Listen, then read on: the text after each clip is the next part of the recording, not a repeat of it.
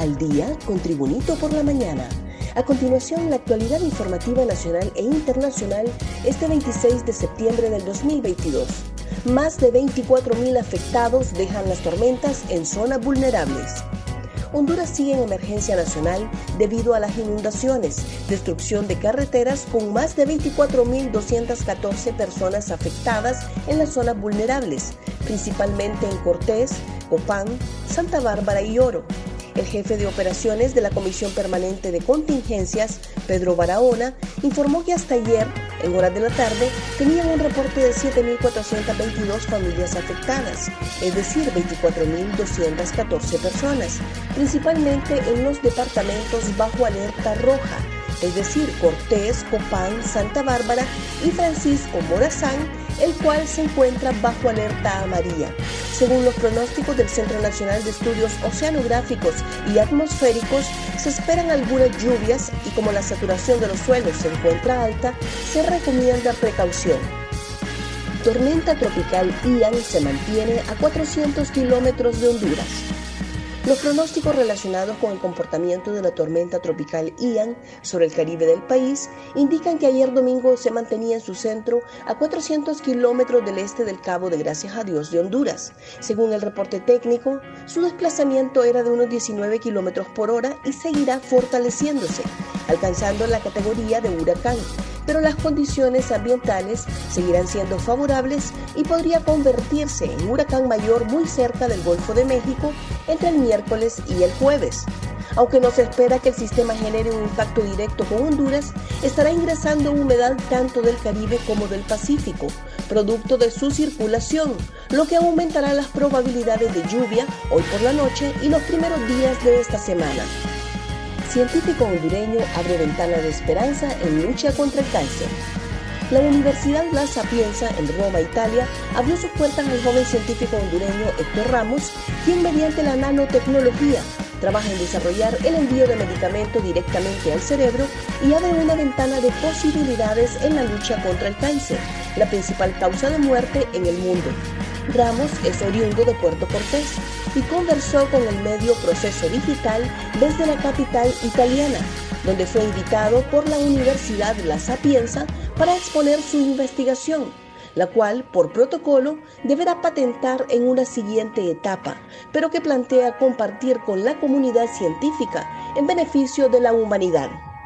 Un repaso al mundo con las noticias internacionales y Tribunito por la mañana la ultraderechista Meloni se convierte en la primera mujer en llegar al poder en Italia. La coalición formada por Hermanos de Italia, Liga y Forza Italia, ha ganado las elecciones generales con mayoría absoluta, según las proyecciones de los resultados escrutados, y la ultraderechista Giorgia Meloni, de 45 años, será la primera mujer al frente de un gobierno en el país. Gobernaremos esta nación por todos los italianos, para exaltar lo que une y no lo que divide, porque nuestro objetivo es que los italianos puedan estar orgullosos de serlo, dijo Meloni en sus primeras declaraciones.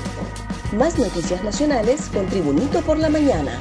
Según geólogos, propensas a deslizamientos 17 colonias y barrios en la capital unas 17 colonias y barrios de Tegucigalpa están propensos a deslizamientos. De acuerdo con geólogos respaldados por estudios de la cooperación japonesa, la Alcaldía Municipal del Distrito Central, la Universidad Nacional Autónoma de Honduras y la Comisión Permanente de Contingencias COPECO el crecimiento desorganizado de las construcciones en la capital y la falta de obras de mitigación de riesgos agrava la situación de vulnerabilidad que desde hace varias décadas avanza en forma progresiva. Tras los deslizamientos que destruyeron más de 150 viviendas en la colonia Guillén, Suazo Córdoba, la Nueva Santa Rosa y El Reparto, donde impera la necesidad de comenzar con procesos de reubicación de familias, expertos en temas instan a que la capital debe seguir un proceso de crecimiento ordenado. Mel Zelaya dice que Redondo está legal y ha cumplido con el plan bicentenario con Xiomara. El asesor presidencial Manuel Zelaya le dijo al designado presidencial Salvador Nasralla que el presidente del Congreso, Luis Redondo, está legal y ha cumplido con el plan bicentenario, con Xiomara y con el pueblo. Añadió en su cuenta de Twitter que el problema es que el golpismo aún no acepta su estrepitosa derrota y continúa con el juego sucio de la política. Las declaraciones surgen después que Nasrallah declarara que si el expresidente Manuel Zelaya quisiera quitar a Luis Redondo de la presidencia del Congreso Nacional, lo puede hacer. Redondo está en alas de cucaracha, dijo Nasrallah. Honduras trabaja por la reivindicación ante Guatemala. La selección de Honduras inició con los trabajos de preparación para su último partido del 2022, que será el martes 27 ante Guatemala en el PNC Stadium de la ciudad de Houston, Texas, Estados Unidos. Los nacionales ya le dieron la vuelta a la página tras lo sucedido el pasado viernes en la ciudad de Miami, donde cayeron 3 por 0 ante Argentina y su capitán y figura Lionel Messi. El equipo catracho quiere cerrar el año con un triunfo y para eso el técnico Diego Vázquez y compañía ya entrenó pensando en el equipo Chapín. Los trabajos de preparación de la bicolor fueron en el Houston Sport Park, sede del equipo Houston Dynamo de la MLS y casa de varios exfutbolistas hondureños como ser Bonilla García, Albert Ellis, Ronald Kioto, Alexander López, Carlo Costli, José Escalante, entre otros. Incautan 39 kilos de supuesta cocaína en la Ceiba. La Agencia Técnica de Investigación Criminal ATIC coordinó en el Atlántico hondureño una nueva incautación de 39 kilos de presunta cocaína que eran transportados en una pequeña lancha tripulada por cuatro hombres. La localización del bote estuvo a cargo de la Fuerza Especial Naval luego de información proporcionada por agentes contra el crimen organizado de la ATIC que conocieron sobre el traslado de la droga desde la Mosquitia hasta la Ceiba y por ello fueron requeridos en las cercanías del muelle de cabotaje. Los tripulantes detenidos son Julio Alberto Álvarez, Juan Lorenzo Casildo, Rahan Bailey Esteban y Fabricio Enrique Soto Reyes, quienes serán acusados por la Fiscalía Especial contra el Crimen Organizado por el delito de tráfico de drogas agravado. Gracias por tu atención.